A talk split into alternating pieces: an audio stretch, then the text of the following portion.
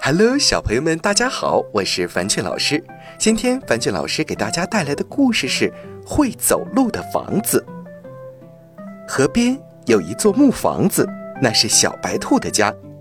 有一天下大雨了，河水漫到了岸上，小白兔真着急呀！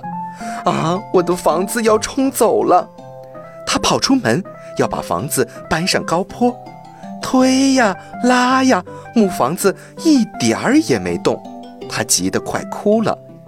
这时，从河里游来一只大乌龟，他对小白兔说：“我有办法帮你搬房子。”大乌龟让小白兔进了木房子，他叫来了三个乌龟伙伴，他们分别走到木房子的四个角，一起伸出乌黑的爪子，朝着房子下边扒起泥来。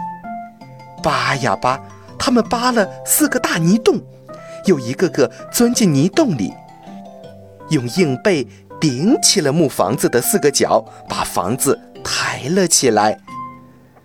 木房子朝着高坡上走去，小兔子趴在窗口，咧开嘴笑了：“嘿嘿，我的木房子会走路了。”雨哗哗地下着。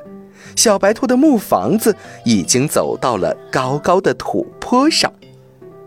小朋友们，四只乌龟真是好，成功的帮助小白兔搬家。小白兔搬到了高坡上，就不会担心房子被水淹了。好了，今天的故事就到这儿了，晚安。